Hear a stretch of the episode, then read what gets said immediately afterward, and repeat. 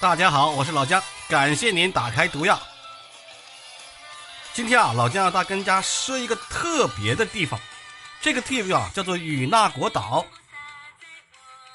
与那国岛非常非常特殊，不管是中国人、中国台湾省的人，还是日本人，对于与那国岛都有一个不同的看法。说这个话的是琉球大学的历史学林教授。这个教授叫做林学先，很明显他也是华裔。他说这个话呀，大家都不意外，因为与那国岛它那个海洋的战略意味十分的特殊，它离日本的本岛超过了一千公里，而跟中国的台湾省却仅仅相距百余公里。岛上生活的人基本上都是闽人，还有原住民，跟日本毫无关系。岛民们对于日本也没有任何的民族认同。就这样，那为什么叫与那国岛呢？林教授给出的解释啊，是与那国岛最初是没有官方名字的。十五世纪琉球王国统一琉球列岛，在规划版图的时候，才发现这个岛啊临近了中国的台湾省，但又没有正式的名字。在没有得到大明皇帝确认这个岛的归属前，只能暂称与那国接近的海岛。久而久之，与那国就成了它的官方名字了。日本的民间小说《南岛远征》里头也曾经提到过与那港岛，不过呢，那个小说是通过那个学的这个《聊斋志异》等等那些中文名著自己编出来的，把与那国岛写成了女人岛，岛上只有女性，皮肤白皙，服务周到，需要只需要几分钱日元就有美女为你服务，那种自嗨的内容。更奇葩的是，一八九三年，日本官方聘请了一个民俗文化专家，叫做本山启全。公开为这本自嗨小说站过台。他说他自己亲自去女人岛探过险，岛上确实只有女人，他们免费为我提供饮料，并且整晚为我服务。这个啊，就纯属是瞎编乱造。最后，本山启全因为造谣被琉球群岛列为第一个终身禁止入境的日本人，而日本政府呢，也就解散了整支民俗研究队。他说人家这样的坏话，那琉球不让他入境了。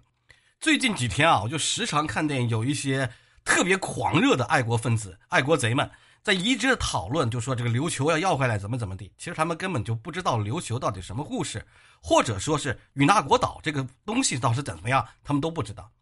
一八七九年，日本突袭琉球，占据了这些诸岛，那么与那国岛被强行编入了八重山群岛。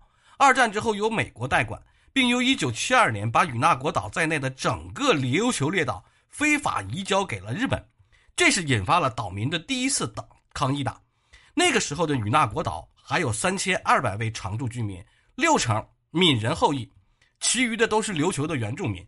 所以出现了三种声音：要么并入中国台湾省，要么加入中国。以上两项如果都不行，那我就直接宣布独立。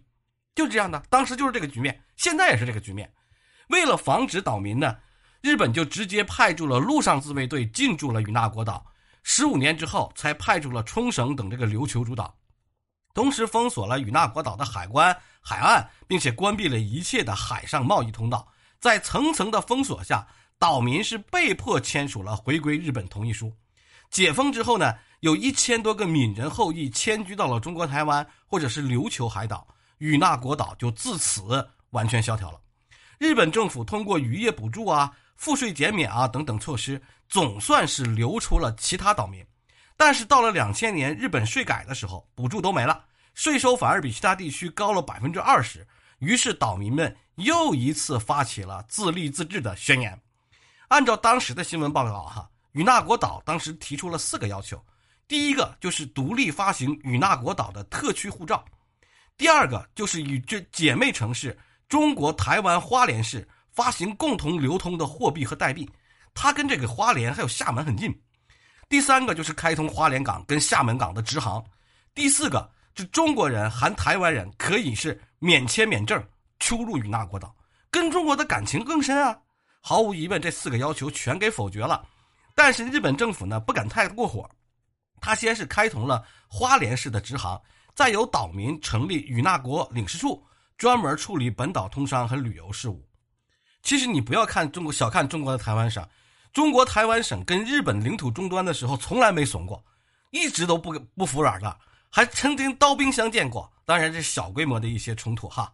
这样与那国岛就成了中国台湾省游客的专属度假岛。因为日本人不会跑这么老远嘛，每年五到十月，每年都有两班轮渡，一个航班往返于两地，专门去度假。日本人拒绝与那国岛自治的原因也非常简单，无非就是觊觎中国的钓鱼岛，他还可以在那里设立雷达站，监视中国军舰从东海进入菲律宾海和北太平洋那种实时动态。相对于中国大陆，与那国岛离钓鱼岛的距离一百四十多公里，很近。所以，二零一六年，日本自卫队又增加了二百五十名士兵驻岛。那个时候，与那国岛总人口只有一千五。当从当时那个旅游度假岛，已经实际上转变成为了一个军事基地岛了。相比于其他的琉球海岛呢，与那国岛的优势并不明显。唯一拿得出手的特色的，就是它有一个海底金字塔，就是日本所谓的母文明、母大陆文明。那个其实就是一个因为海底地震而沉入水下的古城遗迹。但是呢，日本人是无论如何研究都找不到这个古城的其他信息。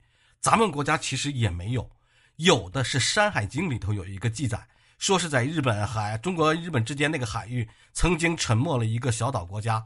至于什么国家呢？日本人也不让咱们去看，不让咱们去研究，只能他们自娱自乐。这个水下古城遗迹还不小。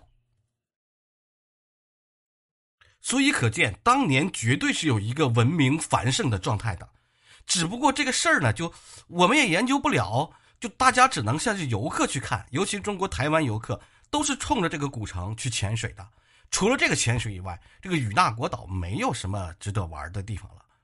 根据去过的小伙伴们透露哈，就是码头边上现在只有三家潜具店，左右两家呢是台湾人开的，看到大陆游客会乱喊价。中间那家呢是闽人后裔开的，老板姓吴，一套浅具，五个小时要一百五十美元或者是两万日元。这个水下古城呢，处于一个多边形的大岩石上，虽然已经覆盖了一层珊瑚，但是依然可以清线分辨出来拱门呐、阶梯啊、水渠啊等等，而且边缘都是明显的人工开凿的环境，绝不是自然形成的。日本这几年也开始研究它了，这个与那国岛到底。搞了一个什么样的国家，或者说一个什么样的城池？这个建筑整体建筑大概是二百零三米，宽大约一百四十一米。琉球大学曾经成立过一个专门研究这个古城的海底考古队，据说陆续就发现了人头雕像、象形文字、木石牌坊等等。最后这些发现的文物都被日本政府列为机密，禁止外传。按照这个水下所见的遗址，很大可能就是地质活动的时候沉入到海底的。而且那个与那国岛附近经常有海底地震，过去几百年间，琉球群岛就有十多个海岛都是因为海底地震塌陷了。好吧，这就是与那国岛的科普了。其实它呢，除了这个潜水古城潜水，也没有什么好玩的。地理位置现在对我们来说，现在也是不太重要了。不过台湾是绝对不会放弃，如果有领土要求，台湾是一定会去争的。好，感谢大家的收听，就到就到这里，下期再见。